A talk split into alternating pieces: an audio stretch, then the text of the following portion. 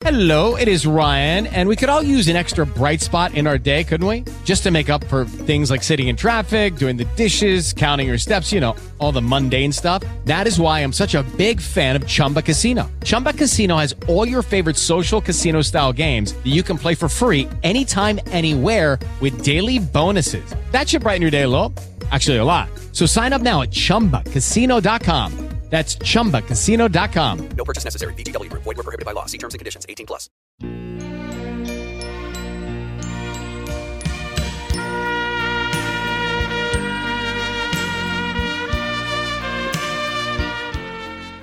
Queremos dedicar este programa a nuestro Señor Jesucristo, buen pastor, a la Santísima Virgen María en su advocación de Fátima, a Santa Teresita del Niño Jesús, patrona de las misiones y doctora de la Iglesia. Oración del buen pastor. Señor Jesucristo, como el buen pastor, diste tu vida por toda la humanidad. Tú nos has llamado personalmente a cada uno de nosotros para servir a los cristianos que sufren y son perseguidos. En ellos, tú continúas tu pasión por la redención del mundo. Es una gracia llevar la cruz con ellos. Danos amor, valor y disposición al sacrificio para que podamos aliviar su necesidad y consolarlos. Llénanos con tu misericordioso corazón y amor el uno por el otro, para que también bendigamos a nuestros enemigos y, los perdonemos.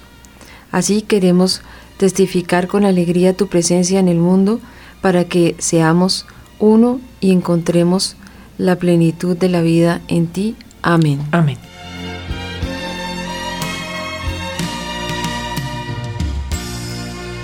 Bueno, bienvenidos. Agradecemos a nuestros seguidores y a nuestra audiencia que están con nosotros en nuestro programa Héroes de nuestro tiempo, Fe, Testimonio, Vida y Martirio.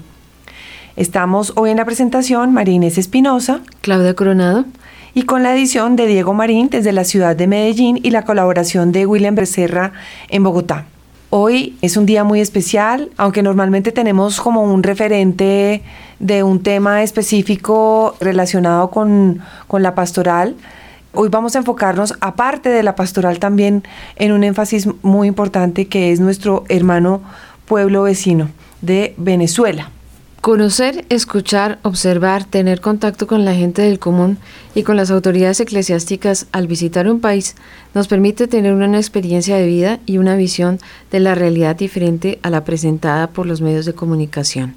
Hoy queremos dialogar concretamente sobre Venezuela desde la perspectiva de ACN y especialmente con la experiencia que tuvo Marines al visitar este país recientemente muy alegres de poder compartir esto. Normalmente no decimos como la referencia de tiempo, pero estuvimos en finales de octubre y principios de noviembre de 2019, que es importante dar una referencia de tiempo, por lo que eh, la situación de alguna manera puede ser cambiante tanto en nuestro país como en el de Venezuela. Entonces estamos como en una coyuntura muy especial, eh, razón por la cual es un llamado para nosotros mismos también esta posibilidad de hablar de este tema que nos apasiona mucho, ¿no, Clau?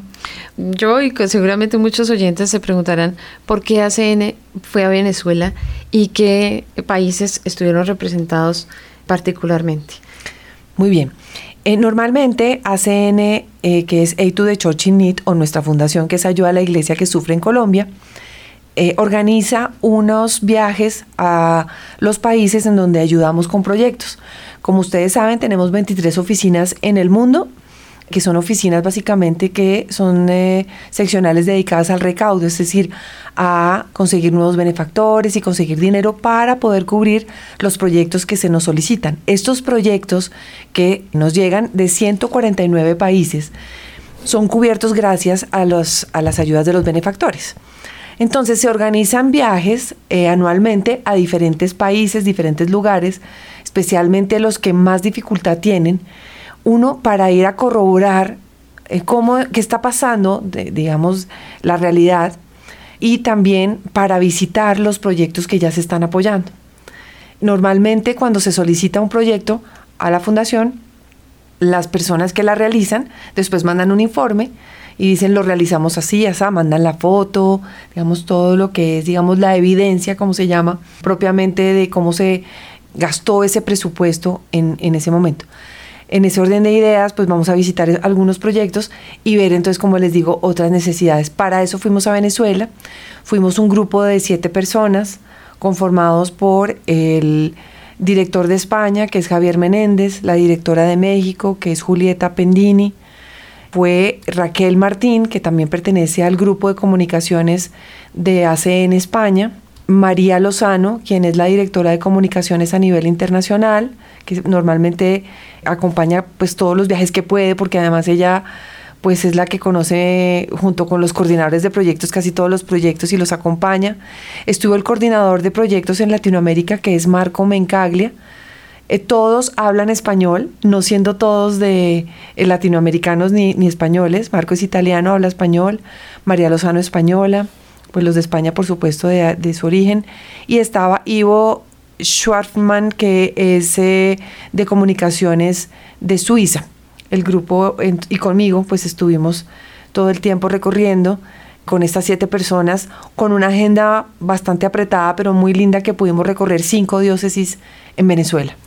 En estas cinco diócesis particularmente, ¿ACN ya hace presencia o ustedes estaban visitando algunos lugares que era necesario ver cuál era la situación y cómo se les puede ayudar?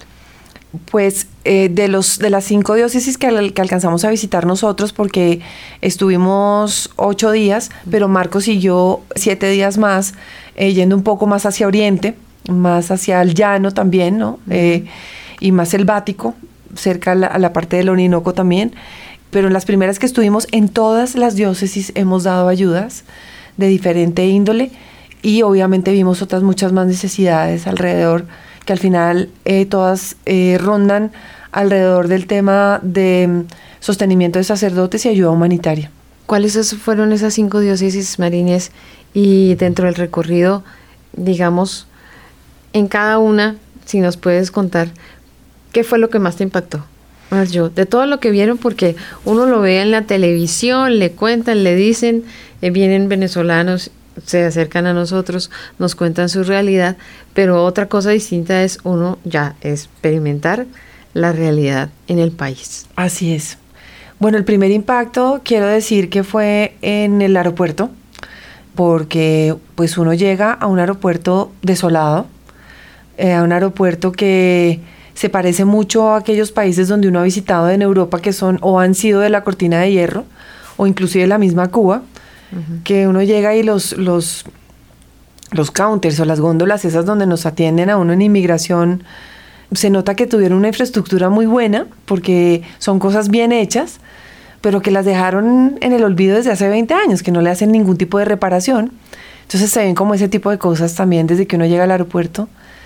También pues hay muy pocas líneas aéreas que vuelan a Caracas. Y llegamos directamente a la diócesis de La Guaira que está ubicada y, ahí al lado de Caracas. Me sorprende Caracas, una ciudad tan bonita, con un clima tan espectacular, con razón, realmente es un lugar que, que se extraña. Si uno va y quisiera como volver porque es bonito, sin embargo, la pobreza que se ve en las periferias, que, ya ni siquiera son periferias porque son como unas, eh, eh, Caracas se encuentra rodeada de unas montañas, básicamente es como un valle, y por eso es que es tan fácil sitiar a, Caracas, porque tiene solamente tres salidas por unos túneles que le dan acceso. Entonces, sitiar eh, Caracas es muy fácil, como ya lo han hecho en varias oportunidades eh, el gobierno actual, cuando quiere eh, cerrar a la oposición. Entonces, esas montañas que se ven desde cualquier lugar están como se vería en cualquier favela del mundo o en cualquier comuna del mundo, repletas de casas, de casas y de casas, pero en una pobreza increíble que si bien nosotros sí la seguimos viendo de alguna manera en nuestros países, cada vez es menor, que se ve allá de una manera impresionante. Eh, muy poco eh, transporte público. Bueno, en Caracas no se ve tan grave el tema de los carros, eh, que aunque uno ve que son carros que pueden ser como de unos pocos años, de, digamos de unos cinco años para atrás, no hay mucho moderno se ven acabados porque no le, no, no, hay forma de mantenimiento. Si, están estrellados o, tienen alguna cosa como dañada, se nota que, que no tienen mantenimiento. Es una cosa evidente. Eh, visitamos entonces esa diócesis y estuvimos acompañados todo el tiempo por Monseñor Raúl Biort, Eh, y un saludo muy especial a Monseñor Raúl porque realmente nos organizó una mm, agenda increíble en la cual estuvo con nosotros, en la, en la que nos acompañó durante prácticamente el 90% del tiempo a lugares pues que realmente tampoco eran sus diócesis, pero nos presentó a los obispos o nos acompañó con unas reflexiones muy muy profundas. Él es de origen lasallista, entonces pues por supuesto tiene un espíritu también muy misionero y desde su óptica y desde su formación eh, también dice en una reflexión que me, que me queda en el corazón y que me parece muy importante es eh, cambió Venezuela pero también cambió la iglesia. Es la primera reflexión que que nos, pues que, que, me queda en el corazón muy importante, es decir, cómo la iglesia en este momento, eh, hablando como lo hablaba él desde su óptica de los obispos y de los sacerdotes, y de los fieles mismos, pero sobre todo de aquellos que están como, como lo que uno espera, ¿no? Como siempre uno dice, la jerarquía eclesiástica, ¿qué están haciendo o, cómo se están moviendo con el pueblo? Realmente vimos un clero arremangado, trabajando con ellos de la mano, comiendo de lo mismo, eh, consiguiendo todo lo que sea necesario, porque es por medio de nuestra iglesia que están llegando las ayudas que se están recibiendo en Venezuela de muchas maneras. Pero especialmente, eh, aunque suene absurdo hablando del tema de hambre, eh, con una base espiritual que es tan fuerte que puede hacer que la dignidad se le devuelva a una persona. Porque lo que uno ve son personas a las que se les ha mellado la dignidad desde hace 20 años y en mi definición es que los han arrodillado tanto, tanto que eh, puede uno perder como la esperanza de salir de esto, como acostumbrarse a lo que ya estamos viviendo porque no hay otra manera. Por medio de ir llevando a una sociedad, como lo he visto, a darles absolutamente todo, hasta la vivienda, en un principio, como con muchas comodidades, luego estas comodidades empiezan a bajar. Empiezan a bajar porque están condicionadas a que si tú eres socio del gobierno o eres simpatizante del gobierno, entonces con ese carnet que te dan tú tienes derecho a tener unos favores. Y esos favores están ligados también a la votación, están ligados a la educación de tus hijos, están ligados a la comida. Entonces, pues creo que cada uno puede sacar sus propias conclusiones de lo que significa eso. Entonces, la libertad es una libertad que solo se puede dar desde el Evangelio, es una libertad que se da desde el trabajo en comunidad, de cómo es que si yo tengo un poquito puedo sacar de la mitad de lo que yo tengo para darle al otro, así sea poco, porque vemos que la mayoría de las personas están viviendo o malnutridas, como dicen ellos, o desnutridas. Entonces pasamos por esta diócesis, realmente la reflexión que del servicio dentro de la misma iglesia se ha volcado a esto de las ollas comunitarias que nosotros hemos visto como de pronto, ah, eso se hace de vez en cuando, no, eso se hace semanalmente y dos veces a la semana, porque la gente no tiene que comer y a veces esa comida puede ser la única comida que tengan decente en una semana. Se están alimentando constantemente de arepa o de plátano, porque eso es lo que más fácil se da y se puede conseguir. Esto hablando de Caracas y La Guaira, que son ciudad, porque en el campo pues se vive otra realidad. Entonces es mucho más difícil conseguir comida en la ciudad. Y estos mercados que les dan en unas cajas, pues no tienen los nutrientes necesarios ni están balanceados para que la persona pueda vivir normalmente. Entonces, bueno, eh, en este periplo que hicimos con, con Monseñor en esta primera parte, eh, ellos, pues, él nos, nos ha hablado de, cómo la necesidad de organizarse el clero para hacer proyectos concretos que respondan a las necesidades de la sociedad y de lo que realmente la, la, sociedad necesita, ¿no? Una iglesia activa haciendo proyectos concretos, no solamente pastorales, sino también sociales. Es aquí donde Caritas realmente pesa de una manera muy importante en este desarrollo social eh, que se está haciendo, en, de hecho, pues la pastoral social de, mm, de Venezuela es Caritas, como eh, lo es acá en Colombia también. Aquí es liderada por Monseñor Henao. Eh, y ellos están, pero entonces es un Caritas comprometidísimo que va de la mano de la Biblia y de la ayuda económica y física que se puede dar. O sea, concreta en las necesidades de la sociedad a nivel de alimentación, educación, eh, necesidades mínimas que sabemos que están muy restringidas allá. Entonces, fíjense cómo la presencia de la iglesia, mucha gente opina o piensa o cree que la iglesia no hace nada. Y realmente en estas situaciones drásticas al límite es donde uno se da cuenta o son más visibles las actividades que hace la iglesia. Pero en muchos de nuestros países, incluso en Colombia, aquí la iglesia es muy activa. Es absolutamente activa en todos los ámbitos de la vida de una persona que está comprometida o no comprometida con la iglesia, que pertenece a ella o no pertenece a ella, porque yo creo que en, especialmente allá en Venezuela no hay distinción, no hay distinción de ningún tipo. O sea, es. es la gente que necesita ayuda. Y hablas con mucha verdad porque, como lo hemos dicho, pues la iglesia, las cosas que la iglesia hace no son noticia. Pues porque tampoco nos preocupamos porque lo sean y me parece que ese debe ser el bajo perfil que, que debemos mantener. Eh, sin embargo, que sean estos micrófonos que nos ayuden a decir, wow, esta es la iglesia que me reivindica, que camina, que huele a oveja, que está realmente dando la vida por las personas, que no están haciendo distinción entre chavista o no chavista, porque a ellos no les importa si la persona que se sienta y viene a la olla comunitaria, porque todos tienen hambre, hasta los que trabajan con el gobierno, porque están mal pagados, los mismos policías que trabajan en la calle. Es decir, la necesidad es tan grande que ver eso que, la iglesia tiene esos brazos abiertos y, y, realmente músculo, porque el músculo lo da la gracia.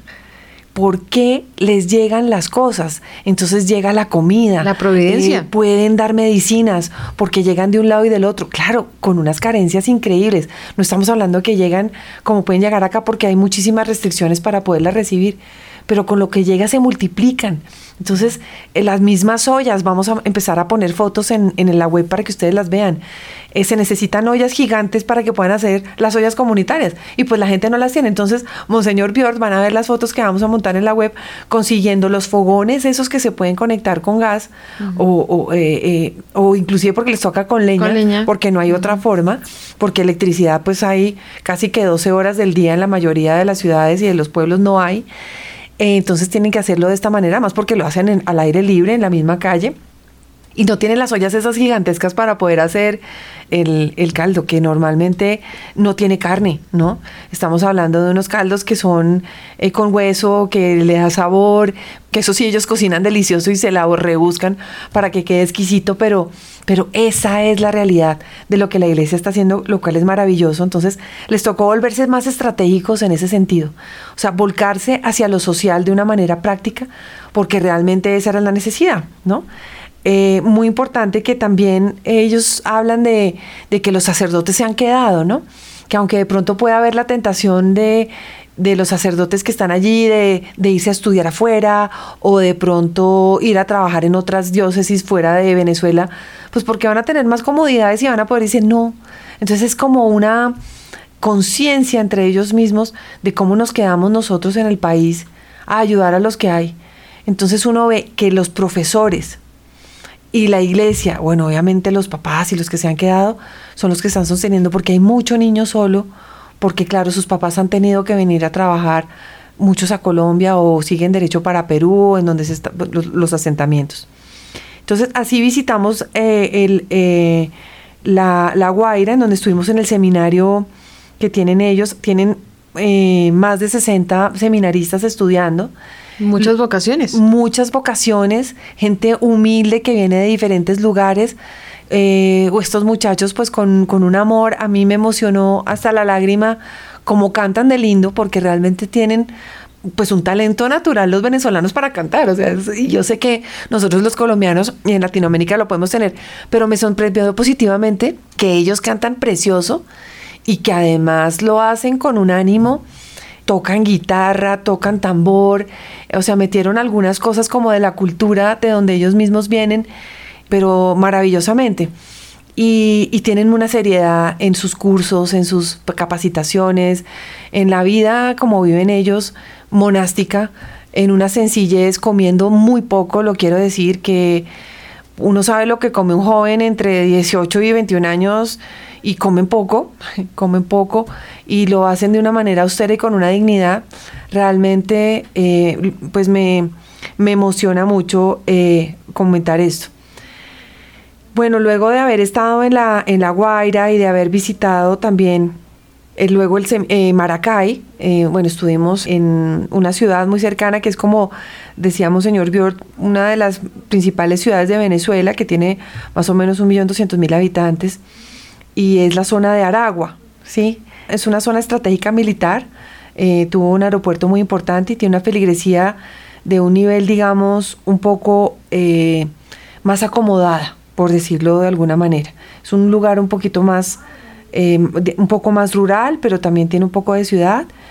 Nosotros, de, el de la fundación, digamos de 2010 para atrás, eh, les dábamos ayuda, pero de 2010 en adelante les hemos dado toda la ayuda que hemos podido y nos hemos centrado en eso porque realmente se han encontrado caminos y la iglesia se dio cuenta que tiene que pedir y solicitar para que les lleguen los recursos para poder ayudar. Entonces, eso ha sido muy importante también verlo en, todo el transcurso del viaje. Visitamos el seminario de Maracay, de, que se llama María Madre de la Iglesia, con Monseñor Enrique Parrabano, que llevaba un, millón de, un, mes de obispo. Y bueno, realmente 70 eh, sacerdotes están en la diócesis de Maracay. En este momento tienen 60 sacerdotes también ahí. Eh, nos emociona mucho como, eh, perdón, ahí tienen 25 seminaristas en este momento, porque lo que hacen es que hacen los dos primeros años y tratan como de organizarse entre eh, los de Maracay y los de La Guaira mm. para, para hacer como los dos primeros años y luego seguir con, la otra parte, digamos, de, del seminario, ¿cierto? Bueno, ahí fue pues una visita muy linda, realmente el mismo gobernador está ayudando con la reconstrucción de iglesias, es un aliado, digamos, en esa zona, lo cual ha sido interesante. Y pues eh, se están reconstruyendo cosas muy antiguas y muy bellas que existen en, Venezuela, especialmente en esa zona, unas catedrales antiguas preciosas que se están cayendo. Y los mismos feligreses con lo poco que tienen están tratando de reconstruirlas porque además son las, son las eh, capillas principales. Entonces pues vale muchísimo la pena también ayudar en eso. Visitamos un proyecto de un colegio en donde están elaborando un pozo y hemos ayudado nosotros en, como en la primera fase de ese pozo, pues porque como no hay agua, no los dotan de agua y es un colegio, imagínense lo que puede pasar con un colegio y con lo que tienen que pagar, pues nos decían que actualmente tienen que pagar 250 dólares por agua semanal. Y para que ustedes se hagan una idea, una persona devenga 2 dólares al mes, que con eso no alcancen ni a comprar una caja de huevos para poderse alimentar. Entonces es absurdo porque pues la devaluación del bolívar y, y, lo peor es que hay devaluación también, o sea, el, el, dólar tampoco se mantiene estable, es en uno de los únicos países en donde el dólar también fluctúa. De bolívares y fuera de eso cambio de moneda, ahorita ya está en el, el petro, creo que es la moneda que están impulsando ahora. Mejor dicho, ustedes saben que la devaluación realmente creo que de los países que mayor eh, la, la tienen o la ha tenido es Venezuela.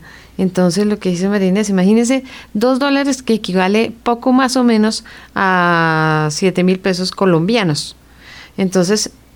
¿Quién vive con eso? En ningún lugar del mundo. Por más que les den la caja que les dan ellos, que no se los dan a todos, como les decía, de, de los mercados. Bueno, en realidad una situación bastante complicada. En este proyecto especial que fue pues este eh, colegio que visitamos, hay tantas necesidades, eh, se necesita la impermeabilización de, de, uno de los colegios porque se les está entrando la humedad, además de hablar del calor que se maneja, por ejemplo, en Maracay, en esos colegios que estamos hablando de 35 grados, esto sin aire acondicionado, los niños en, en sitios cerrados donde no funciona el aire porque no hay luz, realmente uno ve que esos, esos profesores están dando la vida. Son profesores cero acomodados que están viendo cómo capacitar y además todo de la mano de Dios, porque además no veo unos creyentes más fuertes que esos profesores que realmente están dando la vida. Muy bien, entonces está realmente la iglesia está dando la vida por la gente en Venezuela. Es así, sin, sin decirlo sin, sin duda alguna. Las hermanas que trabajan de lunes a viernes en esta zona trabajan para dar desayuno y almuerzo a los niños que, que, van a estas zonas. O sea, hay niños con desnutrición, con anemia. Inclusive un proyecto lindo hasta sería el tema de, de, un padrino para un seminarista, que es algo que estamos viendo cómo apadrinar un seminarista, que es lo que nosotros hemos hecho antiguamente en algunas, en algunas campañas porque pues cuánto vale alimentar un seminarista y al fin y al cabo esas son las semillas que se necesitan para Venezuela y para cualquier lugar del mundo, ¿no es cierto? Y que concretamente la tarea de, de ACN, de la Fundación Ayuda a la Iglesia que Sufre, precisamente en la parte de la evangelización y la formación de los sacerdotes, uno de los pilares fundamentales. Entonces, pues, imagínense si no, si no apoyamos un, un sacerdote o un seminarista en estas condiciones, sería muy difícil llevar la tarea de evangelización alrededor del país en situaciones muy complejas y que nosotros desde aquí pues las hemos visto a través de la televisión, pero no como noticia eclesial, sino más bien de tinte político. Así es. También estuvimos visitando, luego del seminario, y visitamos otros, bueno, muchos proyectos muy importantes. Uno especial que se llama Hogares Crea de Venezuela, que es un proyecto de origen de Puerto Rico. Reeducan en la drogadicción y, preparan a, a los muchachos y a la gente que vaya, porque son de todas las edades, en habilidades para la vida. Entonces, por supuesto, necesitan psicólogos, orientadores, pero ellos mismos están dando, veo uno de los voluntarios y a ti cuánto te pagan nada, ¿no? pero tú cuánto vienes al día. No, yo vengo después de, de estudiar, jóvenes, gente joven de que no pasan de 25 años después de estudiar, yo vengo acá o estudio acá un rato y sigo recibiendo a la gente. Se han preparado para esto, además tienen una radio comunitaria en donde han venido trabajando, eh, cosas muy lindas. Y tienen una frase muy especial que a mí me sonó, que nos sirve no solamente para los drogadictos que están allí, sino para todos nosotros, que dice, ayer yo fui como tú, que sirve un poco para, oye, ayer yo tuve dinero como tú, podía valerme por mis propios medios porque mi trabajo valía, y ahora tengo que estar resignado a vivir en un país en donde tengo que vivir con hambre, o no puedo hacer... Entonces, es muy duro ver esta situación. Siempre están buscando como ánimos de esperanza para darle a las personas para salir adelante. Las personas en, en, Venezuela se están enfermando de depresión, mueren por diferentes causas. It is Ryan here and I have a question for you. What do you do when you win? Like, are you a fist pumper? a woohooer, a hand clapper, a high fiver. I kind of like the high five, but if you want to hone in on those winning moves, check out Chumba Casino. At chumbacasino.com, choose from hundreds of social casino style games for your chance to redeem serious cash prizes. There are new game releases weekly, plus free daily bonuses. So don't wait. Start having the most fun ever at chumbacasino.com. No purchase necessary. Group. Void were prohibited by law. See terms and conditions. 18 plus. With Lucky Land slots, you can get lucky just about anywhere. Dearly beloved, we are gathered here today to. Has anyone seen the bride and groom? Sorry, sorry, we're here. We were getting lucky in the limo and we lost track of time. No, Lucky Land Casino, with cash prizes that add up quicker than a guest registry. In that case, I pronounce you lucky. Play for free at LuckyLandSlots.com. Daily bonuses are waiting. No purchase necessary. Void were prohibited by law. 18 plus. Terms and conditions apply. See website for details.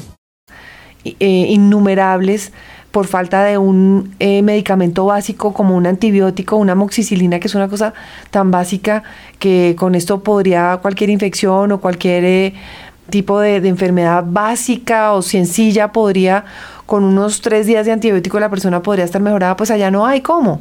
Entonces, pues la infección se le vuelve una cosa tan grande que luego termina muriendo de eso. Muchas personas con la presión arterial alta, que como me decían, esta es como una enfermedad tan silenciosa que la tienen muchísimas personas y que si no se la toman les afectan otros órganos. Entonces, el corazón, los riñones, la cabeza, eh, porque por esa presión arterial la persona si no toma un medicamento como eso puede morir. Es decir, cualquier ayuda es vital en este momento para, para las personas en Venezuela. Y aunque nosotros somos un país que tiene mucha necesidad, vuelvo y hablo de Colombia, yo creo que uno realmente tiene que estar muy consciente de la necesidad de las personas que tiene alrededor. Y si tiene más, por ejemplo, ellos no lo dicen escuetamente, a mí no me importa si el medicamento está vencido porque ese vencimiento pues es una cosa que las farmacéuticas ponen porque obviamente tienen que ponerle un límite. Pero a mí hasta me sirven los medicamentos vencidos y uno dice, Dios mío, o sea... Y nosotros que los votamos. Y uno vota apenas sí, que es que ya se venció o se le pasaron los dos meses de vencimiento a una comida o a, una, a un medicamento y, y lo vota. Bueno, en fin. Estuvimos en Chirgua, que es otro sitio también en donde están las carmelitas, en el monasterio de Santa María de los Ángeles como todas las cosas de las Carmelitas, la cosa más linda, en un cerro que se llama el Cerro de los Ángeles, ellas viven con lo que producen, tratan de ser autosostenibles y un dato clave para esto es que eh, pues el gobierno les quitó las tierras porque vieron que eran unas tierras muy fértiles y claro, entonces ya no las, ya nadie las pone a producir. Lo que ellas tenían como unos sitios verdes donde podían poner algunas personas a trabajar con la dirección de ellas, animándolos, pues les han quitado esta parte. Y inclusive han llegado unos colonos que tratan de quitarles estas partes como donde ellas viven, así que pues obviamente son congregaciones de clausura que han salido hasta de su propia clausura en algunos momentos para ayudar a estas personas y lo hacen de una manera porque yo no sé si ustedes piensan como yo, pero cuando uno ve un monasterio de clausura, todo lo que pasa alrededor brilla. Y lo que pasa al interior, por supuesto, es una belleza, porque uno respira eh, la presencia de Nuestro Señor y de la Virgen de una manera impresionante. Pero ver que las comunidades alrededor empiezan a progresar, como pasa con todas las comunidades religiosas cuando llegan a un lugar. ¿Por qué hay progreso alrededor de esto cuando viven la misma realidad de los que viven a tres cuadras más para allá? Porque la gracia de Dios se multiplica, trasciende, va más allá de las fronteras. Son como unos faros. Uno- Eh, eso. Son las columnas de la iglesia en realidad, las comunidades religiosas, pero, pero pues eso hace que la iglesia se fortalezca, que donde hay dificultades, de alguna manera la oración los ayude, ayude a las personas a, a sobrevivir. Es un ánimo sí. que, como, como decimos nosotros, es que si nosotros consideramos que nuestro Señor está presente en la Sagrada Eucaristía, así como lo hizo Marta Robán, que estuvo 50 años postrada en una cama y se alimentó solamente de la Eucaristía, si nosotros realmente creyéramos como ella creyó y como algunos de nuestros santos han creído, que esto es un alimento no solamente espiritual, sino es vital. Por eso las personas que están eh, convirtiéndose en Venezuela, que están siendo acompañados por los sacerdotes en Venezuela, que van a la Santa Misa, se confiesan, están viviendo los sacramentos, viven de una manera totalmente diferente a aquellas personas que no viven. Por eso la gente se ha volcado a las parroquias. Por eso se vuelcan a esos lugares en donde las monjitas están ayudando en esos, en esos hospitales que si los públicos casi no pueden con ellos mismos y realmente uno entra y uno dice, Dios mío, esto es, esto es un poco patético, es un poco sucio, está terrible, pero lo de las monjitas es impecable y que es con luz o sin luz siguen atendiendo y son ellas mismas de codo a codo con las personas en un amor y entregándose, no al simple entre comillas, digo simple, o profesional que no está comprometido y que está aburrido, ¿sí? Aquellos eh, también profesionales de la salud que uno encuentra que, que les falta un poquito ese carisma De humanidad. de humanidad, que uno ve que estos lo tienen, pero con los profesores, con los médicos, con las enfermeras. Y, y lo primero que uno encuentra en la mitad de esos patios es una virgen gigantesca que celebran la misa y paren en la, paran en la mitad del día para hacer por lo menos una paraliturgia para poder orar y encomendarse a Dios. O sea, si no es esto, ¿qué es? Porque ¿qué otra cosa puede hacer que eso brille como es si no es que Dios está de por medio y que ellos realmente lo creen? Entonces eso transforma, transforma definitivamente. Precioso entonces esta visita que hicimos a, esta hicimos visitas a dos congregaciones de clausura, estuvimos en los hogares Santa Ana, en Carabobo, que ya era otro distrito, con el padre Carlos Torreiros. Es una iniciativa que nosotros de emergencia que pues se necesita el mantenimiento de la casa y un proyecto como de autosostenimiento para poderlo sacar adelante. Es, un- es una casa muy bonita que pues da muchísimas ayudas y podría darlas más. El padre nos dio asilo en esa noche, nosotros dormimos allí y están haciendo unos retiros para parejas. Entonces uno dice, o sea, es como un oasis, uno dice, Venezuela está vuelto nada, ¿no?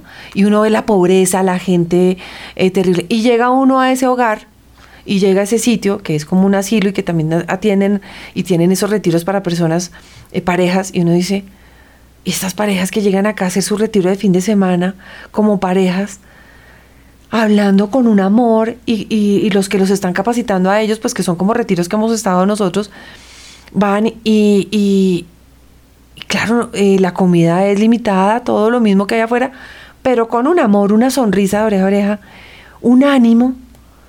Dice, es como si fuera otro mundo. Y sí, lo es, es otro mundo que da la caridad, que da la misericordia, que da esa, esa, mm, esa posibilidad como, como se puede trabajar, digamos, en, eh, para la gente. El rostro de Cristo en el otro. El rostro de Cristo. Sustentan a, a muchos ancianos, eh, bueno, en esa zona hacen una cantidad de cosas tan, tan impresionantes. Esta zona de, luego pasamos a esta zona de Aguirre, que es también esta parte de, de Carabobo, dentro de Carabobo, bueno, una zona como más tranquila, ¿cierto? Porque las familias, como les decía, ya son más del campo. Y está el muni- municipio de Bejuma, ahí ya nos dirigíamos a reunirnos con, con, con pues una gente muy linda que ya les voy a contar que nos encontramos también en la diócesis de San Felipe como para seguir eh, eh, apoyando un poquito esta, este, esta gran visita que tuvimos con Monseñor Víctor Hugo, que además canta lindísimo. Este Monseñor nos dio eh, la última noche que estuvimos en, en, en La Guaira, que nos acompañó, cantó una canción preciosa que es- casi se volvió un himno en Venezuela, eh, que se llama Mi Venezuela. Una canción preciosa que la podríamos poner también en, en un próximo programa eh, o la pueden escuchar también en, en nuestra página para ponerla. Muy bonito.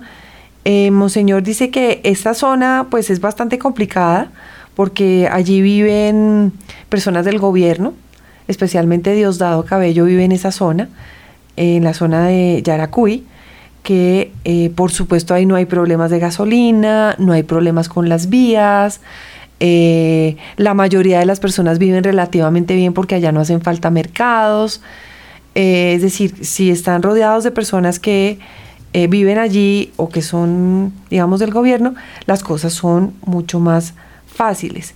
Eh, la gente de todas maneras pues emigra porque antes veía- vivían de unas centrales azucareras que pues obviamente ya están a, la mitad de la producción. Eh, una cosa muy, muy difícil, el tema de la santería que se vive en esos lugares por el sincretismo religioso que también ha llegado de la mano de las prácticas eh, satánicas que han llevado de parte de las personas del gobierno. Entonces hicieron una estatua a una diosa ahí en el estado de Yaracuy, como la misma que hicieron en Caracas, en donde se hacen unos ritos santeros cada tanto y traen una cantidad de personas de otros lugares del mundo. Y es el centro eh, internacional para hacer los ritos santeros en Venezuela. Por supuesto, eh, este monseñor de esta zona está siendo muy atacado, pero él tiene una sonrisa y un humor y una fe, por supuesto, que contrarresta absolutamente todo.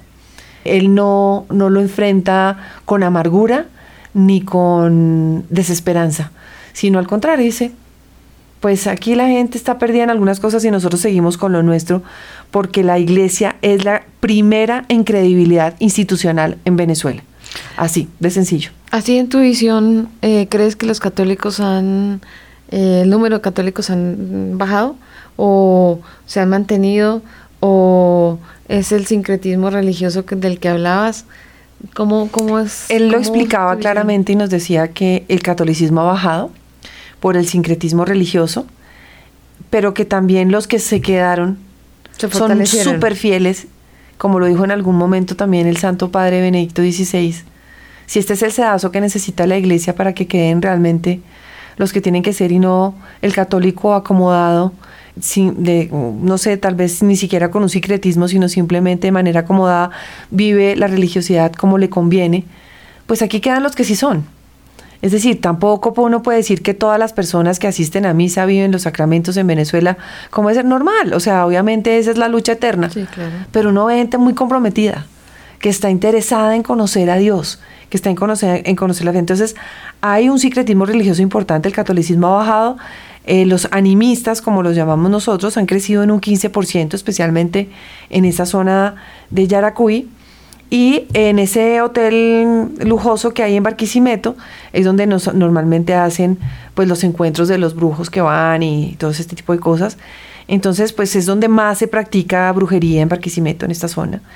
Pues obviamente hay una cantidad de bailes y de cosas de santería que nosotros también lo tenemos en Colombia.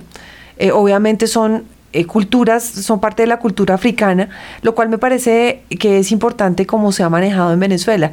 Es decir, ellos no han permeado el dogma, han permeado la cultura para que entre a la iglesia. ¿Cómo? Por ejemplo, antes ellos contaban como pasa en muchos lugares que fue en Colombia, con los esclavos que trajeron, porque ellos, los mismos negros que tienen ellos en Colombia o de raza negra, que tienen, pues obviamente provienen de África. Entonces ellos crearon sus palenques, igualito en Venezuela. Y esos palenques, cuando se celebraba la misa, ellos sí se reconocían que Dios era una deidad no la única. Entonces celebraban afuera de las iglesias con tambores y le hacían las fiestas a los santos que ellos acomodaban, que, que, se les acomodaban como a esos santos de su santería y terminaban entonces tocando afuera de las iglesias con esos tambores hasta que algunos padres dijeron, bueno, venga, usted se quiere ser católico, entre entonces, venga, toque aquí adentro, esto aquí adentro, pero conviértase al catolicismo y explicándoles el Evangelio, muchos de ellos salen de la santería y entonces entran algunos ritmos a la iglesia. Por eso, eh, aunque nosotros tenemos de pronto aquí diferentes tipos carismáticos de música litúrgica que lo vimos como lo comentábamos en eh, especialmente en Monpox y lo ve uno en otros lugares en donde hay población negra predominante, como se ve en el Chocó, con unas canciones y unos ritos preciosos que acompañan la misa de una manera diferente. A ellos les gusta bailar. La enriquecen. La enriquecen. Entonces no tenerle miedo a eso, pero también ver que efectivamente el dogma no se pierda y que las liturgias no pierdan el sentido y el orden que deben tener para que efectivamente pues se den todo este tema del derecho canónico que, que es el que rige la, la, formalidad también de la Santa Misa. En fin, eh, allá, digamos, entonces ellos hablaban de eso, que ellos de alguna manera, esos santeros, muchos se han convertido y muchos de ellos, como tuve la oportunidad de hablar con uno de los seminaristas, With lucky landslots, you can get lucky just about anywhere. Dearly beloved, we are gathered here today to. Has anyone seen the bride and groom? Sorry, sorry, we're here. We were getting lucky in the limo and we lost track of time. No, Lucky Land Casino, with cash prizes that add up quicker than a guest registry. In that case, I pronounce you lucky. Play for free at LuckyLandSlots.com. Daily bonuses are waiting. No purchase necessary. Void were prohibited by law. 18 plus. Terms and conditions apply. See website for details. Oh, oh, oh, O'Reilly. ¿Necesitas ayuda? En O'Reilly Auto Parts te ayudamos. ¿Necesitas algún consejo? Te aconsejamos. Nuestros profesionales en autopartes están siempre disponibles para ayudarte a encontrar lo que necesites. Excelente servicio al cliente es solo una de las ventajas que ofrece O'Reilly Auto Parts. Los profesionales en autopartes. Oh, oh, oh, O'Reilly Auto Parts. Se han convertido, cosa muy especial que nos comentaron, ¿no? Que para hacerse santero, una persona tiene que hacer la confirmación. Si no hace la confirmación en la Iglesia Católica, no puede hacerse santero. Es como un grado dentro de ser santero, de los grados de santería. Mm, yo les digo que eso para mí fue una primicia y el tema fue que pues algunos que conocí, que no digo los nombres, fueron a hacer su, su liturgia o vivir el, el sacramento de la confirmación y cuando fueron a eso dijeron, ¿cómo? En realidad, esta, la verdad está acá. No en todos esos dioses paganos que tenemos nosotros al otro lado y en todas esas como incitaciones que tiene el paganismo, en, especialmente en la santería, que son como muy de venganzas, de conseguir cosas, de enamorar personas, de quitarle el marido al otro o de lograr cosas como malas, ¿no? Y cuando estas personas llegan a hacer la confirmación, algunos dicen, oiga, no, en realidad tengo que conocer más a este Dios que es el único Dios y se quedan ahí. Hay unos seminaristas que vienen de esto, nos lo contaron, fue una experiencia muy linda que no podemos dar los nombres ni, ni contar detalles más sobre sus vidas, pero sí es así. Pues Entonces es, es, la realidad de Venezuela, la santería está en medio de todo ahora. Pero fíjate que lo que tú estás diciendo, al fin y al cabo, el sacramento de la confirmación es el Espíritu Santo, o sea, la confirmación de la fe. Entonces, pues ahí Dios actúa y lo saca.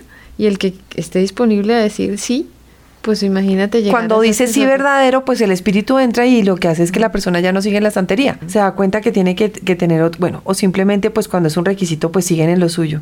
Eh, bueno, en fin, eh, para, eh, hay frases que, que estos monseñores nos decían, todos muy amables, cómo nos acompañaron trabajando con su pueblo de la mano, conocen exactamente a cada uno de sus eh, sacerdotes, cómo viven, tienen una hermandad como hijos, realmente son unos pastores de estos sacerdotes y de estos obispos que se están, de estos seminaristas que se están formando, los conocen por su nombre, los acompañan, normalmente, claro, son profesores también de estos seminarios es que no les queda tiempo, a duras penas, pues tienen carro para poderse mover. Eh, uno de ellos no tenía carro. ¿Y gasolina? ¿Y la eh, gasolina la también es gasolina es gratis prácticamente, la regalan por nada, porque gasolina sí hay, pero ahí tienen que hacer filas para poder echar gasolina hasta que se acabe la gasolina de la gasolinera.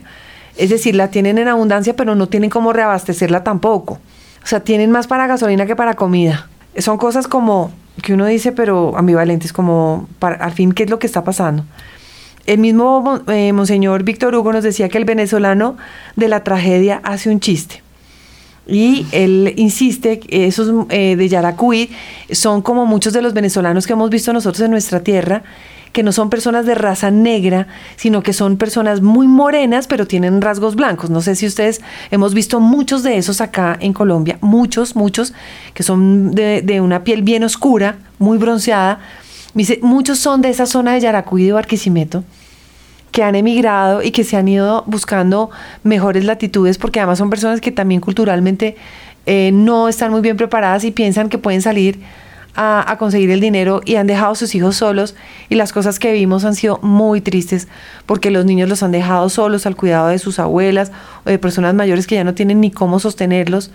Y pues los niños también sufren una cantidad de maltrato y de abusos importantes que son complicados porque vimos cosas muy, muy terribles de, de este tema.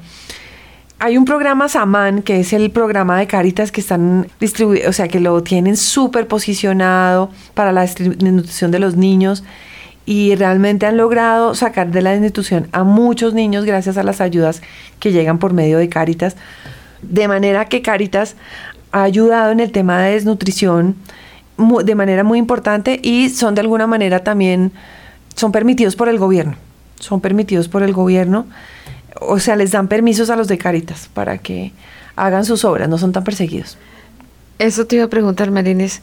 La iglesia en Venezuela, o por lo menos, no, no hablemos en Venezuela, en estos lugares que ustedes visitaron, ¿sintieron que hay persecución, discriminación o los primeros indicios de rechazo, digamos, o no? No, yo lo que vi es que como que les conviene y por eso los dejan trabajar, porque pues están dándole bienestar a la comunidad. Están Entonces- solucionando problemas que de pronto el Ellos mismo no pueden gobierno solucionar. no Así puede es. solucionar. Y sin decir nombres exactos, que se pueden conseguir cosas que son para ayudar a la comunidad y las consiguen y como no se las dejan entrar al país, inclusive a algunas gobernaciones, les toca empezar a los sacerdotes a negociar con los del gobierno para que les dejen entrar y la manera de negociar es que ellos les piden una parte para poder dejar entrar. O sea, les quiero decir, aquí como que todas las tácticas de guerra, de negociar, como hablábamos en algunas veces, es que no, ¿por qué, ese, por qué ese cura habla con los paramilitares y con los de las FARC? Porque le toca. Porque si no habla con ellos, entonces matan al uno o al otro. O no logra que puedan entrar las medicinas para que puedan hacer una... Aquí se lo vimos en Colombia y eso lo vi en muchos sacerdotes. Y nosotros tenemos que decirlo acá en nuestros micrófonos. Esa es la realidad que vive una persona en medio de la guerra. Entonces eso están viviendo en Venezuela. Así que pues sí, eh, logran hacer algunas cosas. Eh, Monseñor Víctor Hugo no, no es tan, tan amigo de- del gobierno, por eso lo atacan un poco más. Pero en realidad todos los obispos y, y, y- y las- de hecho, pues hay sacerdotes que son castrenses. Porque como ellos mismos los dicen, es que todos tienen derecho a la redención. Nosotros no podemos hacer acepción de personas. Eso es un poco fuerte de entender, pero, pero así es y, y ellos tienen razón. También veíamos aquí en este informe que tú nos compartiste que el país tiene unos porcentajes muy altos de retraso mental con relación al mundo. Tiene que ver eso también con la desnutrición y con las malas condiciones de alimentación y, y pues la situación, porque yo creo que de todas maneras desmembrar una familia, como tú ya lo has mencionado, no, mejor dicho, desubica a cualquier persona. Sí, el tema psicológico, eh, no sé si el tema de retraso mental, que me imagino que también de alguna manera puede estar asociado a... Es que empecemos por el hecho de, de estar embarazada. Una embarazada desnutrida.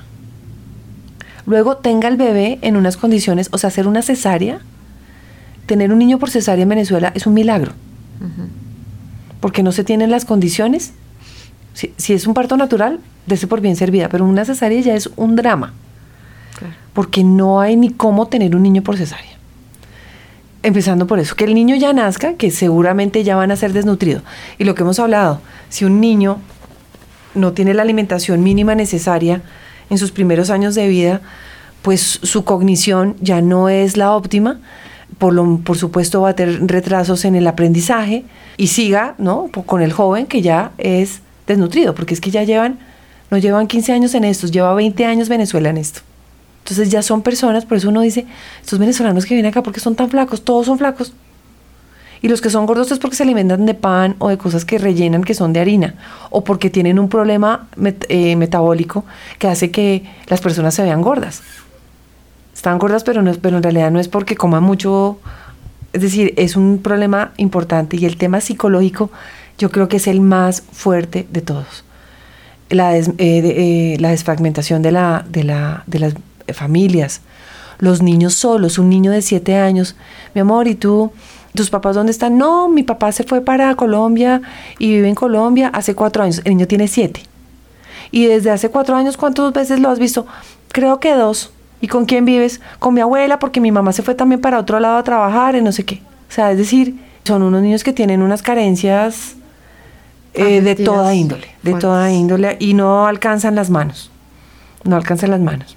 Las carmelitas descalzas que visitamos en Yaracuy eh, son bastante perseguidas por esa zona que les digo que específicamente, y pues están eh, como terminando de construir también su monasterio. Cuando llegan las cosas, eh, las están entrando o les llegan cosas que les llegan de algún lugar porque se las han donado, se las roban, se les han entrado a robarlas muchísimas veces, las han amenazado de muerte cuando van a reclamar eh, lo que da el gobierno, les dicen para ustedes no hay. ¿Cómo viven? Entonces la providencia y, la felicidad de esas monjitas, ya verán esas fotos en internet, yo digo, no. Yo digo es que la clausura da una eh, un como, como una cosa superior en la alegría. Es, sí, realmente muy linda. Nos tenían además, nos ofrecen galletas, lo típico de las monjitas, que todo es delicioso. Como que siempre es una cosa muy, muy abierta, muy, muy lindo. En Barquisimeto tuvimos la oportunidad de que eso es una parte como al este, en el barrio Barabatal, al este de la ciudad. Eh, nosotros pues estuvimos visitando una zona bastante complicada que pues nos acompañaron unas parejas de jóvenes casados que nosotros les preguntábamos, bueno, ¿y ustedes por qué siguen acá? ¿Por qué siguen en Barquisimeto? Si son personas profesionales, jóvenes, recién casados, que uno pensaría se podrían ir porque nosotros no nos podemos ir porque entonces ¿quién ayuda? ¿Quién sigue cuidando? ¿Quién sigue haciendo las cosas? Están montando emprendimientos para ver cómo salen adelante y ganarse unos pesos adicionales. Porque la verdad es que hay alguna economía que sí se mueve en algunos lugares en donde pues la gente tiene un poquito más de recursos. Porque claro, las remesas, que es lo que llega, le llega a la gente de afuera, hace pensar que la economía ha tenido una mejoría, es decir, ya no están debajo del agua, sino están con el agua debajo de la nariz, es decir, alcanzan a salir a respirar un poco porque las remesas están generando como una aparente mejoría económica en el país, lo cual no es cierto, porque no se produce nada adentro, es lo que mandan de afuera.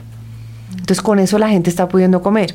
Una, una cosa me gustaría como también aclararla el hecho de que la gente decida quedarse o tenga que quedarse porque no hay forma de salir, no quiere decir que los que están afuera han cometido pues el error más grande del no, mundo. al contrario. Eso es una cosa importante no hay que aclarar culpar. porque de todas maneras el venezolano sigue siendo venezolano en cualquier parte del mundo. Así es. Y quieren su país, añoran su país, pero han tenido que emigrar por muchas razones. Es verdad. Eh, la culpa, no, no se puede echar culpas. ¿no? Ya que quisiera yo que pudiéramos vivir uno un poquito de lo que nosotros vivimos en Venezuela, no, no lo que yo viví, lo que viven los venezolanos allá, para poder entender las razones que una vez le podrían parecer absurdas, pero ¿cómo esta mamá dejó a estos hijos? Porque se estaban muriendo. Y pensó que dejarlos mientras que consiguiera mejor. O sea, bueno. Eh, Clau, si te parece, dejemos este programa hoy hasta acá y podemos seguir continuando con, con otro para que nosotros sigamos contando sobre esta experiencia que tuvimos en Venezuela, que todavía tenemos tela para cortar. Eh, agradecemos a nuestros oyentes por habernos acompañado hoy. Yo les pido de corazón que oremos por Venezuela, sigamos orando por esta iglesia que está ayudando tanto allá, que es la Iglesia Católica, y agradecemos su sintonía. Los invitamos a consultar nuestra página web en www.acncolombia.org. Si quieren escribirnos al correo info arroba iglesiaquesufre.org o llamarnos en Bogotá al 484-8890. Recuerden que con su ayuda, eh, siendo benefactores, como ustedes quieran ayudarnos, pueden ayudar a que las personas en Venezuela puedan comer algo por medio de nuestra iglesia o puedan subsistir también en proyectos que son ahora de manera productiva para que sean autosostenibles. No solamente es en un asistencialismo, sino también ayudarlos a ser creativos en su forma de ser autosostenibles. Bueno, María Inés, muchas gracias por este recuento muy general, porque habría muchas cosas que contar de lo que fue una experiencia.